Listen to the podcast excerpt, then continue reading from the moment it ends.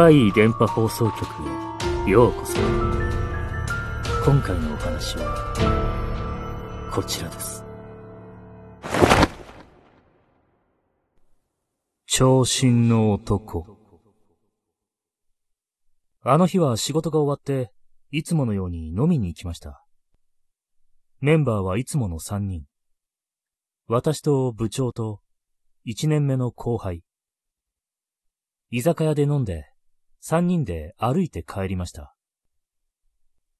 部長と後輩、偶然にも同じマンションに住んでたんです。なので、そのマンションに向かって三人で歩いてました。人気のない住宅街。部長は結構酔ってましたね。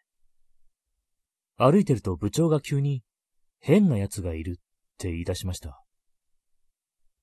前方から一人の男性が歩いてきています。言われてみると、確かに変でした。その時、6月下旬くらいだったかな。クールビズで我々夏服着てました。夜でも全く寒くありません。でもその男性、トレンチコートって言うんでしょうか。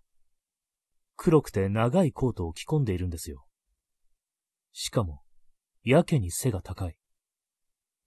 気味が悪いなと思いつつ、近づいてきたので、聞こえてしまうと思い話すのをやめ、その男性とすれ違いました。数秒経ち、男性が完全に見えなくなってから、私は言いました。おかしくないですか？今の人、コートを着てるだけじゃなくて、歩き方が変でしたよね。スーッと、横に滑るかのように移動していました。そのことに気づいていたらしい部長ですが、気のせいだろみたいなことを言うんです。部長、幽霊とか心霊現象とか信じない人なんですよ。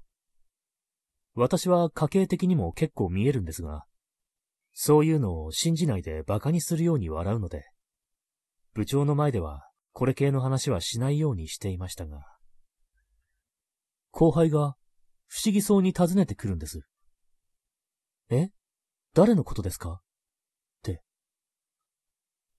後輩には、あの長身の男は見えていなかったんです。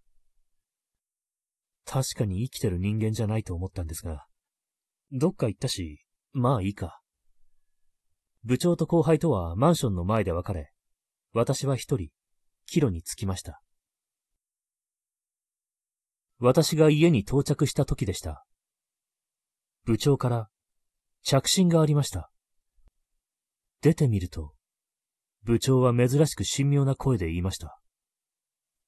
いるんだよ。黒いコートの男。先ほど私と別れた直後、あのコートの男が先に自分たちのマンションに入っていくのが見えたと言うんです。そして、エレベーターに乗り込んだと。さすがに不気味に思った部長は後輩を引き止め、そのエレベーターに乗るのを見送ったそうです。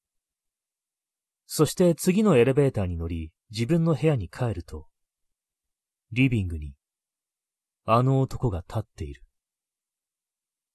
あの男。今、俺の家にいる。震える声でそういう部長に、大丈夫ですか？と言うと、夫なわけねえだろ。と、なぜか怒られました。部長は今、家の外にいるということなので、あの男はまだいるのか、もう一度確認するように言うと、スマホの向こうから、ドアを開け、電気をつける音。そして数秒の沈黙の後、いない。と部長の声。とにかく、助かったようです。よかった。しかし、心霊否定派の部長が、こんなにはっきりと見る日が来るとは。部長との通話を終えて、すぐでした。今度は、後輩から着信が。T さん、T さん、すいません。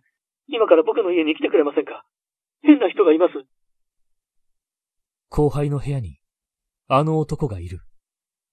しかも、なぜかそいつは天井から逆さまに突き出ていて、上半身のあたりしか見えないんだとか。後輩のあまりの怯えように、私はすぐにマンションに向かいましたが、行ったところで、私に何ができるだろう。マンションに到着すると、後輩は1階に降りてきており、ガタガタ震えていました。とにかく私たちは、後輩の部屋がある8階に向かいます。そっと部屋に入り、電気をつけると、そこには誰もいませんでした。よかった。私は、今はいなかったら大丈夫だよ。と、根拠のよくわからない言葉で後輩を安心させようとしていたら、急にドンって大きな音が聞こえました。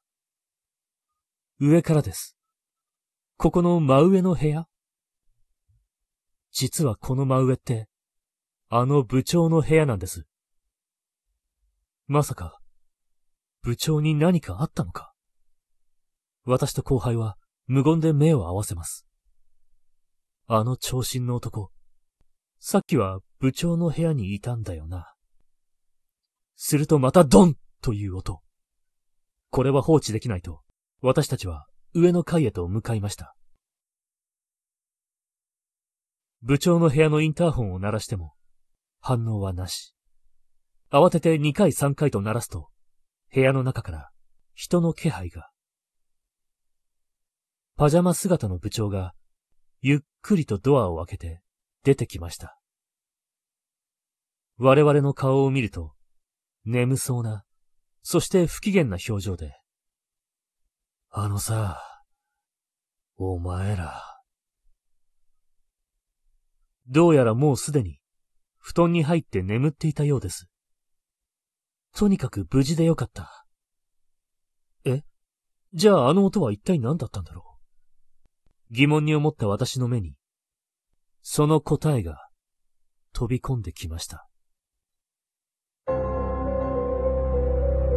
部長の肩越し、部屋の奥で、あの長身の男が、落下していました。天井から逆さまになった男が、そのまま下に落ちたんです。そして男はスーッと浮き上がり、また天井へ。その後、頭から下に落ちる。それを繰り返しているようでした。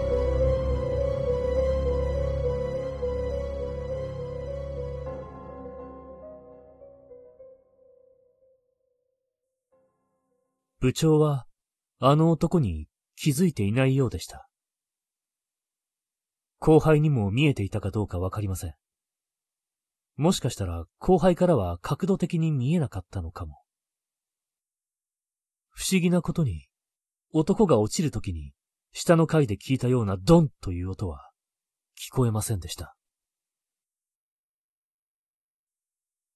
その後、ですか？いや、もう帰りましたよ。だって、私にどうしろって言うんですか？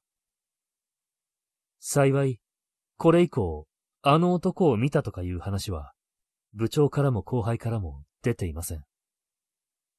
もう、いなくなったと思うことにしましょう。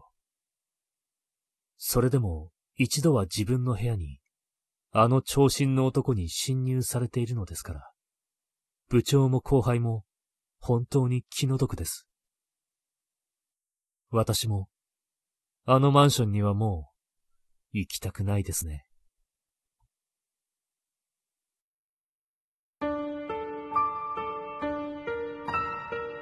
いかがでしたか？次は、あなたの身に起こったお話を聞かせてくださいね。